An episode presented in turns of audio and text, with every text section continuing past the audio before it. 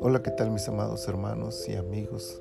Ya estamos en el día viernes, ya empezamos el fin de semana, 19 de noviembre del año 2021 y les doy la bienvenida a la temporada 10. Hemos llegado a la temporada 10, gracias al Señor. Estamos en el episodio 1. La temporada 10 será el libro de Josué. Regresamos al Antiguo Testamento.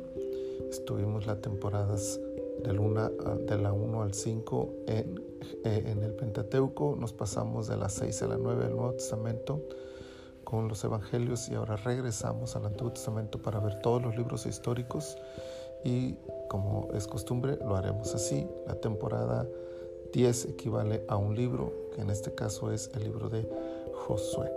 Quiero leerles entonces de Josué capítulo 1, el versículo 8 que dice, Nunca se apartará de tu boca este libro de la ley, sino que de día y de noche meditarás en él, para que guardes y hagas conforme a todo lo que en él está escrito, porque entonces harás prosperar tu camino y todo te saldrá bien.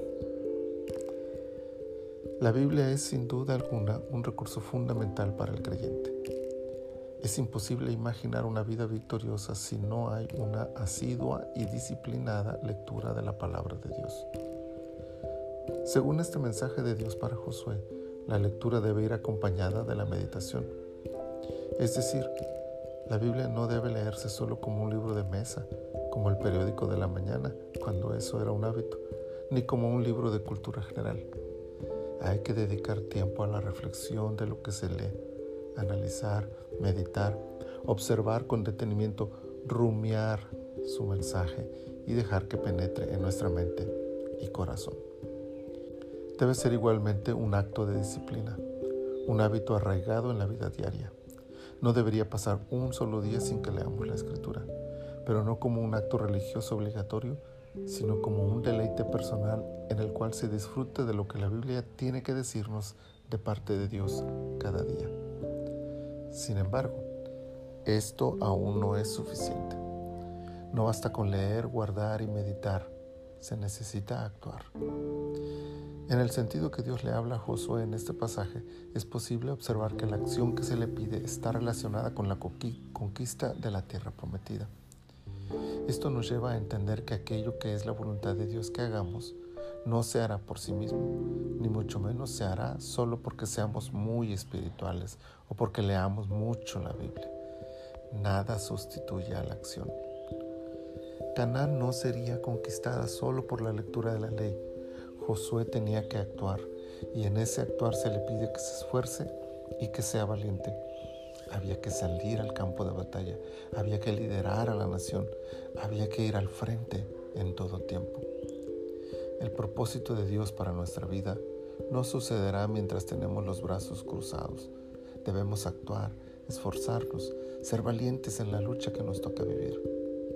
Al igual que Josué, Dios nos dará lo que nos ha prometido, pero es necesario que nos esforcemos. Al entender esto, cobra mucha mayor trascendencia la lectura y meditación de la Escritura, pues es en ella donde encontraremos la fe, la fuerza y la seguridad que Dios da a los que le obedecen. Tampoco se trata de actuar precipitadamente según los caprichos del corazón. Para eso está la Biblia, para dirigirnos en el camino correcto de la voluntad divina.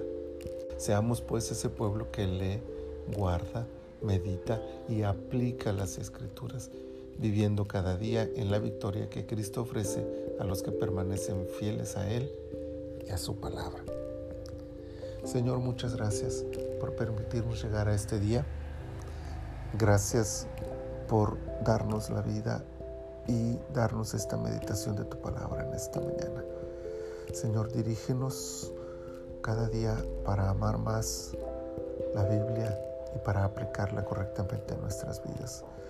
Señor, que este día tu presencia nos acompañe en todo lo que hagamos. Gracias te damos en el nombre de Jesús. Amén.